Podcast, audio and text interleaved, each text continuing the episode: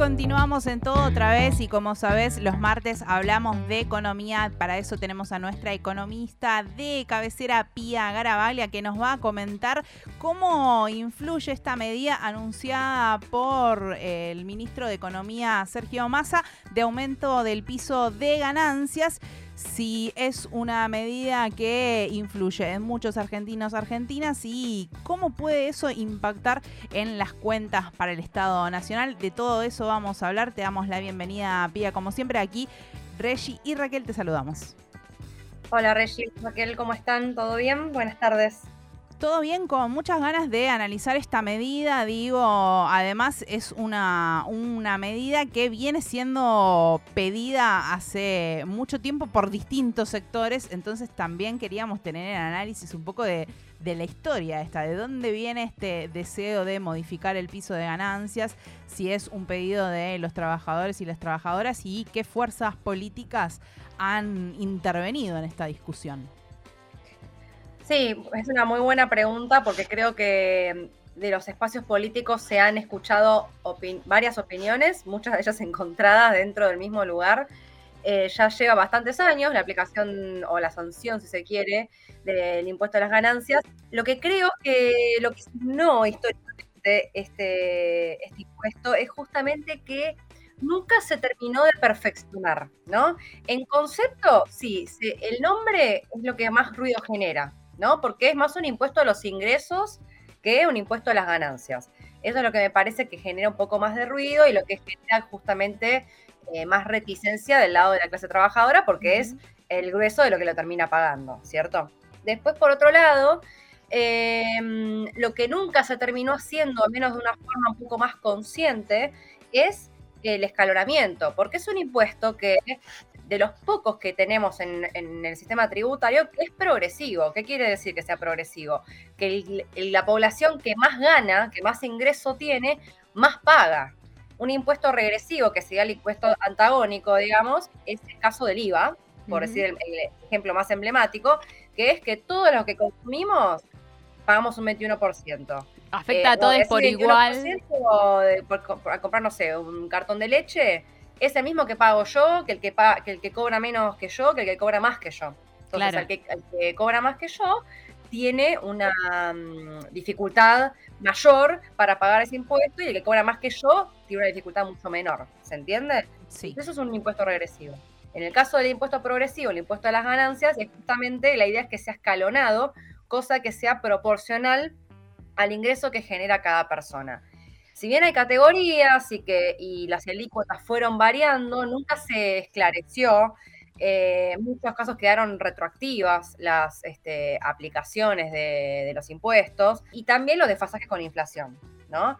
Entonces, en este caso, es, es un impuesto que en concepto no está mal que pague la clase media, la clase media alta siguiendo. El tema, el problema, justamente, es em, que no sea lo mismo para todos, que no sea, por ejemplo, un 30% para el que gana de acá para arriba y. Eh, porque justamente hay muchas gamas de ingresos. Lo que me pasa en el efecto, lo que me genera a mí un poquito de, ruido, este, ya la, modificación esta última, eh, es que más allá del concepto levante teórico de que nunca esto, que nunca se terminó de subsanar, de que siempre levantan el piso, que ponen escalonado, que sacan el escalonado, que solamente lo que cobran arriba de esto y ya está, lo que pasa ahora es que lo que a quienes afecta esta medida es un sector de la población que me parece que por más que puede ser un, porcentaje de electorado, es un es una, una, sector de la población que no está tan eh, afectado en relación a otros por la situación macroeconómica. Estamos hablando de el millón, por, eh, perdón, un millón de personas empleadas que forman parte del 1% más rico de, de, la Argentina, al menos en relación de dependencia, ¿cierto? elevar este piso, el mínimo no imponible, lo que genera es que este, de ese millón pasemos a aproximadamente 90 mil que paguen el impuesto. Y que justamente lo que se aclara es que son gerentes, CEOs, eh, gente con cargo de, nivel funcionario, digamos. Sí. Lo que me hace un poco de ruido es justamente que estamos debatiendo esto en un contexto en el cual tenemos el país en 40% de pobreza. Claro. Gente que le pasa completamente por la tangente este tipo de discusión. Y es algo que históricamente está pasando. Perdón, alguien me quiere preguntar algo, escucha. Sí, no, eh, pensaba un poco en eh, una cuestión que siempre se vino reclamando y que por ahí podría haber sido subsanada de otra forma, que tiene que ver con que eh, muchas veces los aumentos de las paritarias o eh, los bonos que se dan, si no hay una revisión de estos pisos, pueden hacer que una persona termine ganando menos que el mes anterior porque eh, entra, empieza a pagar impuesto a las ganancias y se retrotrae su, su ganancia comparativa con el mes anterior.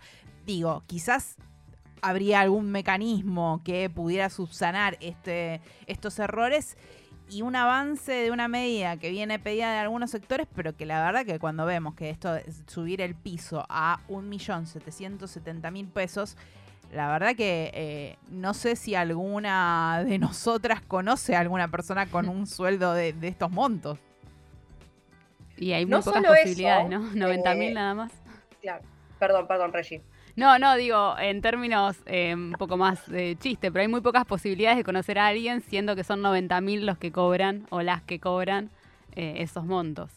Justamente, y no solo eso, sino que también que cobren eso y que lo cobren en blanco, en relación de dependencia, todo este, que, esté, que figure, digamos, en, la base tributaria o en la base, digamos, imponible. Eh, ahí ya tenés un tema. Históricamente yo creo que los problemas fueron, primero, esto, que como son, es, digamos, que están, eh, se genera una diferencia, digamos, radical, ¿no? Entre el que entra y el que no entra, lo que pasaron fue, fueron dos cosas, dos efectos muy claros. Uno, que una masa importante eh, de, los salarios en, promedio quedaron por debajo, quedaron como gravitando debajo de ese mínimo no imponible, eh, lo cual es bueno y malo, ¿no? Porque por, al mismo tiempo, atrás después terminas cobrando menos, en efecto, con lo cual pasa eso, pero después eso, que el sueldo te termina como parte, en promedio erosionando, ¿no? Y después el segundo efecto es que esto, capaz una persona con mayor cargo, eh, por entrar a ganancias, que no entra a ganancias con un 5%, entra con un 33% capaz, termina cobrando menos que su empleado. En una estructura, digamos, corporativa, por ejemplo, jerárquica. Eh, entonces, esos dos efectos lo que, que generaron es una mala aplicación y también una mala concepción del, impuesto, ¿no? Porque entrar con una diferencia tan radical entre un peso más un peso menos, justamente es donde está generando el problema. La idea de este tipo de impuestos es que sea em, em, aplicado de una forma primero escalonada, que no genere estos desfasajes entre el que entra y el que no entra, y después a medida que se vaya subiendo, que se guarde una relación, ¿no? Que em, por más que sea un porcentaje lo que se aplica, que el entrar y entrar a un 30% no es lo mismo que cobrar un millón mil pesos y ahí pagar un 33%, que ya cumpliste, o sea, pasaste varias escalas, varios escalones en el medio, ¿no? Yo creo que el problema que se está generando es esto, primero esto, que empuja a erosionar para abajo el poder adquisitivo, porque con tal de no entrar a ganancias, bueno, nos quedamos todos ahí por debajo, ahora bueno, va a ser un poco más fácil eso, porque estamos justamente en un piso mucho más alto, pero lo que pasa después es esto, que perdés recaudación y de un impuesto que se puede aplicar de una forma mucho más eh, sana y que de vuelta es un debate que en este momento yo no sé si pondría el foco, ¿no? Porque los problemas en este momento eh, graves, o sea, de gente que no capaz no tiene para, para traer un plato de comida a su mesa o que no llega a fin de mes, escucha esto y no sé si, si le va a interesar demasiado. Pía, también en esto que decías, ¿no? De que por un peso que más que cobras entras en ganancias o no, por lo menos, digo, con, los montos eh, o con los pisos que había antes, tal vez para un, porcentaje mayor estaba esa posibilidad, también daba lugar a la trampa, ¿no? De las empresas que pagaban tanto en, blanco y tanto en negro para que no agarre a, ese piso de trabajadores eh, el impuesto a las ganancias y digo ese lugar a la trampa. Tal vez al trabajador o a la trabajadora le convenía, digamos, hacer eso, ¿no? Una parte en blanco, una parte, o una parte formal y otra parte informal, mejor dicho. Pero por otro lado, también es como que el Estado ahí deja o pierde eh, de la lupa, de la propia lupa, cuáles son las reales ganancias también de, sus trabajadores. O sea, hay, hay diferentes, ¿no? Digo, problemas que surgen a partir de todo esto. Totalmente. Eh, de hecho, las estrategias son eh, múltiples. Tenés lo, que decís vos, como también, no sé, casos de bonos empresariales que se aplican capaz trimestralmente, como para, viste, que sea que te agarren un mes y que no, te, y que no entres los meses anteriores, o, que entres solamente en el aguinaldo, por ejemplo. Eh, hubieron un montón de estrategias que, se terminaron realizando para poder eh, mitigar ese efecto, porque en definitiva también es una, a veces termina siendo una doble pérdida, ¿no? Porque no es que solamente el empleador cobra menos, sino que, perdón, el empleado cobra menos, sino que el empleador sí paga el tributo para que su empleado cobre menos, ¿no? Entonces ahí es donde empieza la, ironía, la mala ejecución y justamente el, balazo en el pie, porque lo que tratás de generar con este impuesto es lo contrario, ¿no? Eh, que haya una escala salarial un poco más genuina, que haya un aporte tributario sano para la población y que eh, sea justamente en una calidad progresiva, ¿no? Que a medida que uno gana más, aumente su aporte, pero que no sea justamente de esta forma, que genere que el que está abajo al final está más beneficiado, pero que en realidad si cobra un peso más, eh, no entra, pero capaz si cobra más el mes que viene, sí entra. También incentiva esto, a ralentizar los aumentos de, los salarios, ¿no? Porque con tal de no entrar, esto lo, puede retrasar, que puede ser como una contribución para frenar un poco la inflación, pero en este caso si a, estos niveles de inflación no, genera ese impacto. Con lo cual, creo que para poder encarar una buena aplicación del impuesto hay que pensarlo de una forma un poquito más integral. ¿Y qué pasa con la coparticipación? Porque una de las voces que eh, se empezó a escuchar de recelo hacia esta medida viene de las distintas provincias que dicen que gran parte del impuesto a las ganancias se distribuye por medio de la coparticipación y que las provincias que están atravesando momentos eh, económicos complicados y que vemos ¿no? en estos resultados electorales que eh, la diferencia entre lo que pasa en las provincias y en Buenos Aires es muy distinto en el escenario del país. ¿Cómo impacta esta medida justamente en lo que tiene que ver en términos de coparticipación? Sí, no solo en, el tema coparticipación, sino también en los niveles fiscales totales, ¿no? Porque en este momento si tenemos que cumplir unas metas fiscales eh, tan severas como en este momento para recaudación sería peligroso. Y también lo que decís vos, Raquel, por el lado de la coparticipación de las provincias, primero que la coparticipación no, no deja a veces de ser como un instrumento político, ¿no? Se ha cambiado varias veces en base a cómo están distribuidas políticamente, digamos, las provincias y puede ser como incluso un incentivo. Pero es verdad que para muchas provincias la coparticipación es su fuente primordial de recaudación. Primordial, ¿eh? No estamos hablando de, porque a veces en algunos casos ingresos brutos es muy poco, o que mm, la actividad sectorial está enfocada en una actividad y no, no termina siendo suficiente. Entonces, para algunas provincias en las cuales depender de la coparticipación es crucial, terminar bajando esto puede ser peligroso, más en este contexto, y también teniendo en cuenta que a nivel provincial los instrumentos para recaudar son mucho más escasos, ¿no? Tenés, este, sí, tenés ingresos brutos, pero tenés, pues, no sé, eh, un, eh, un sellos, un velo, etcétera, pero, bueno, este es un, estoy yendo para lo municipal, ¿no? Pero a nivel provincial te podés llegar a quedar corto con otras alternativas, más en este momento que hacer no solamente aumentar el impuesto, sino que encima te lo paguen con, este, con esta situación de nivel de inflación, más complicado todavía. Y ya viéndolo de una forma un poquito más macro, más complicada incluso de cara a las elecciones, ¿no? Porque no sé qué tan, qué tan buena recepción tendrá en comparación al resultado que este, se planteó mm, en agosto con tantas provincias en contra del peronismo. Sí, para, para tener en cuenta esta medida que, eh, decimos, es, es, algo que se viene exigiendo de determinados sectores hace mucho tiempo, ahora llega esta medida, pero nos pareciera que la, la puesta en marcha no está del todo afinada como debería estar.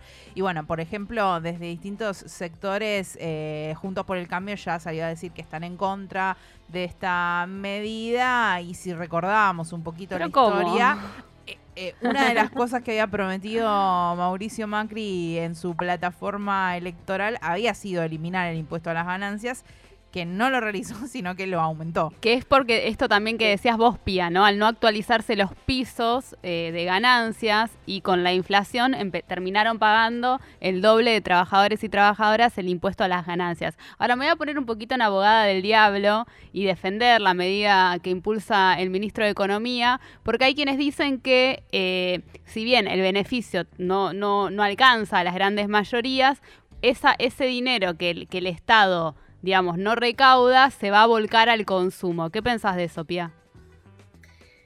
Em, ahí tenés como, claro, el contraargumento que sería un poco más del lado de, bueno, voy a tener un margen más para, para, para consumir. De vuelta, estamos hablando de una clase em, que quizás no te vuelca todo el consumo al mercado interno, ¿no? Estamos hablando de gente que ganaba entre 700 mil pesos y un palo 700 em, hasta el mes pasado, ¿no? Pero estamos hablando de eh, un sector de la población que no, es que, ah, voy a comprar más en el supermercado. ¿Se entiende? Sí, tal vez sale, sale ese viajecito que estábamos postergando. Claro, estamos hablando de niveles de consumo que sí se pueden volcar, no sé, bueno, voy más a un restaurante, voy más, más salidas de tipo culturales, si querés, o, de ocio, eh, pero capaz incluso te puede generar un efecto contrario, que es que digo, uy, bueno, me voy a Brasil, ¿no? Y eso tenés eh, divisa que se te escapa, ¿no? Entonces hay que tener cuidado de dónde está el foco, porque no es que estás fomentando consumo sí o sí 100% mercado interno como siempre, muchísimas gracias por traernos estas temáticas para pensarlo, ¿no? Una medida que en principio pareciera ser positiva para los trabajadoras, trabajadores, pero después cuando empezamos a analizar vemos que se queda corta y ojalá que la próxima semana las medidas de las que discutamos sean un poquito para este sector de la población que venimos hablando que todas estas medidas que están saliendo no alcanzan al sector más postergado y va siendo momento, ¿no? Que llegue alguna, porque si no se complica todavía más el escenario electoral. Sí, me encantaría escuchar algo más enfocado al sector pobre, al sector informal, incluso. Creo que son los sectores que están más olvidados en este momento y, son claves de cara a, cómo siguen los años próximos. Así que esperemos que, que podamos escuchar algo más de eso. Un placer, chicas. Nos hablaremos la semana que viene. Gracias, Pía. Pasaba Pía Garabaglia, nuestra economista de confianza que pertenece a poco ortodoxa, siempre las pueden buscar, son economistas, pero que tienen una perspectiva de género, también por eso esa inquietud de medidas que apunten al sector más postergado, que en gran porcentaje, como siempre, tiene que ver con las mujeres lesbianas, travestis, trans, que siguen siendo siempre eh, las más complicadas por el mercado laboral. Absolutamente. Y creo también que es necesario, ah, digo ahora, eh, a partir de el impuesto a las ganancias, pero también a partir de los discursos liberales, que discutamos una política de impuestos en, eh, el país que sea, que sea progresiva, es decir, que quienes más recursos tienen, que porque tienen mejores trabajos, que porque tienen mejores salarios o mejores condiciones de vida, paguen más que aquellas personas que están eh, más desfavorecidas dentro de, la sociedad, ¿no? Pero me parece que es necesario darnos esa discusión y hacer de la, una sociedad que a través de esa estructura impositiva pueda ser más igualitaria. Totalmente.